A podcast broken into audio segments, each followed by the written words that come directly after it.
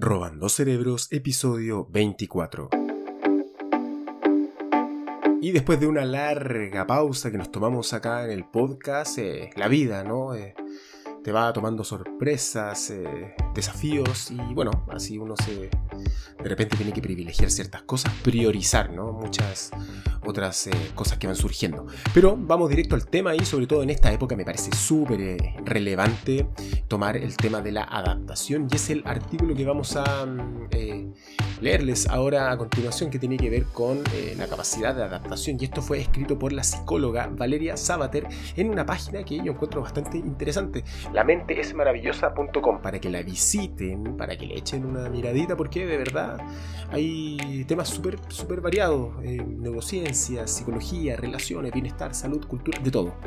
Eh, para que ustedes vean artículos súper interesantes y aparentemente de, muy buena fuente, ¿no? Entonces vamos al artículo que fue escrito el 15 de noviembre del 2020 y se llama ¿Qué es la capacidad de adaptación? Que lo disfruten. Adaptación es movimiento, es cambio y sobre todo flexibilidad.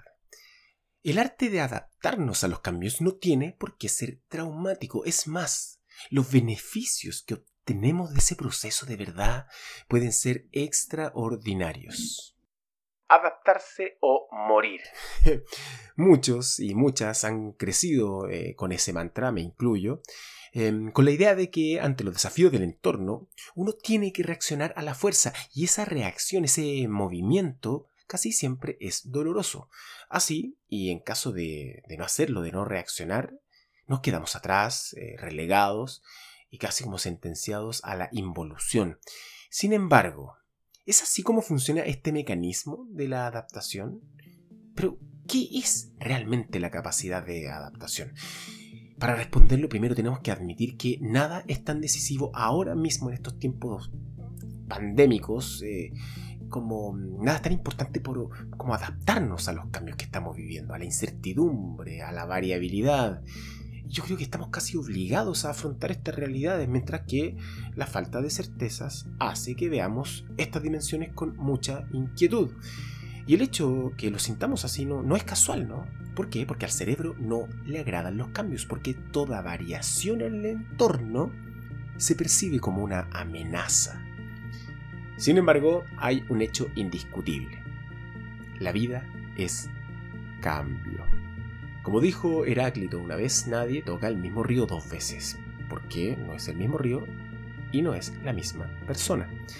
Saber adaptarnos a ese flujo constante es clave. Eh, eh, de salud y bienestar. Y esto explica por qué en los últimos años el campo de la psicología se ha centrado con mucho interés en esta área, en la de, en la, de la adaptación humana. Entonces, vamos a profundizar.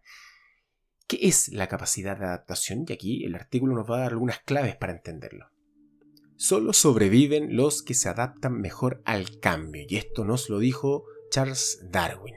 Y de algún modo em, hemos interiorizado durante mucho tiempo esta clásica idea, aunque en realidad, hasta el día de hoy o hoy en día, el problema de sobrevivir o no apenas tiene trascendencia, porque son muchas las personas que siguen vivas a pesar de ser inflexibles, y son muchos los que siguen respirando a pesar de adoptar una perspectiva psicológica rígida e inflexible.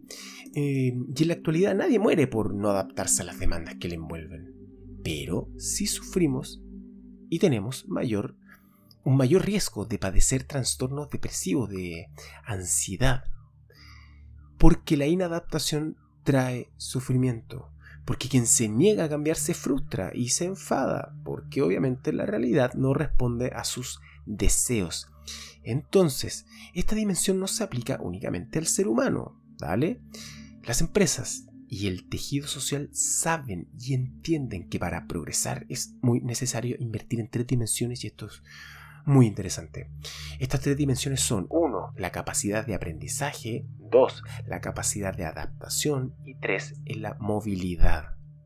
Adaptarse entonces es el único mecanismo que nos permite progresar en todos los sentidos. La capacidad de adaptación y la tolerancia a la incertidumbre.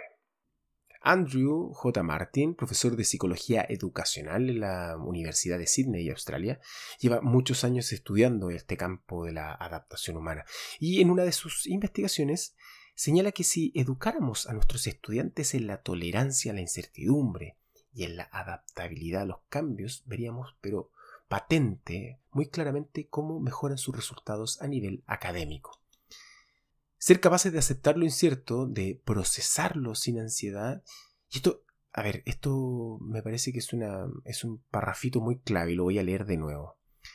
Ser capaces de aceptar lo incierto, de procesarlo sin ansiedad, sin miedo o resistencia, facilita no solo una mejor adaptación, es la clave para ver oportunidades en medio de la dificultad.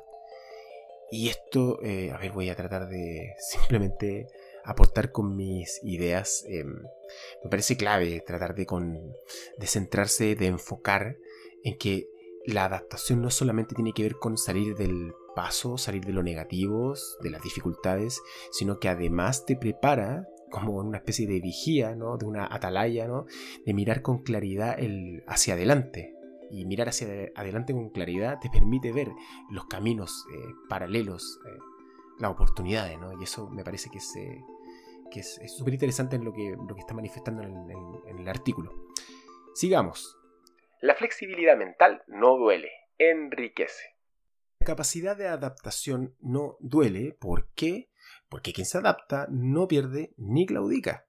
Lo que hace es ejercitar esa flexibilidad emocional y cognitiva que se ajusta a esa nueva realidad y, bueno, obviamente con mejores recursos, con más equilibrio y con una mejor intuición. Pero lo que sí duele es la inflexibilidad, es la mente rígida, que se opone a los cambios y que pelea contra ellos de manera, pero, infructuosa. Y para concluir, dice el artículo ahora más que nunca, afinemos un poco más estas competencias que todos y todas llevan llevamos en nuestro interior. Es momento de desarrollarlas mucho más y lograr que sean nuestras aliadas. Y este fue el capítulo de regreso de Robando Cerebros, eh, y esto fue escrito por Valeria Sabater y una psicóloga de la página lamentesmaravillosa.com para que la visiten. Y nada, espero que les haya interesado y a poner en práctica, ¿no? Es muy importante que en estos momentos de incertidumbre, donde todo es voluble, todo va para allá, para la izquierda, para la derecha, para el centro, para arriba, para abajo, todo va cambiando, nosotros eh, no seamos rígidos para que no nos duela, sino que nos adaptemos y veamos oportunidades. Nada, me despido, soy el profe Cristian y nos vemos en el próximo episodio. Chao.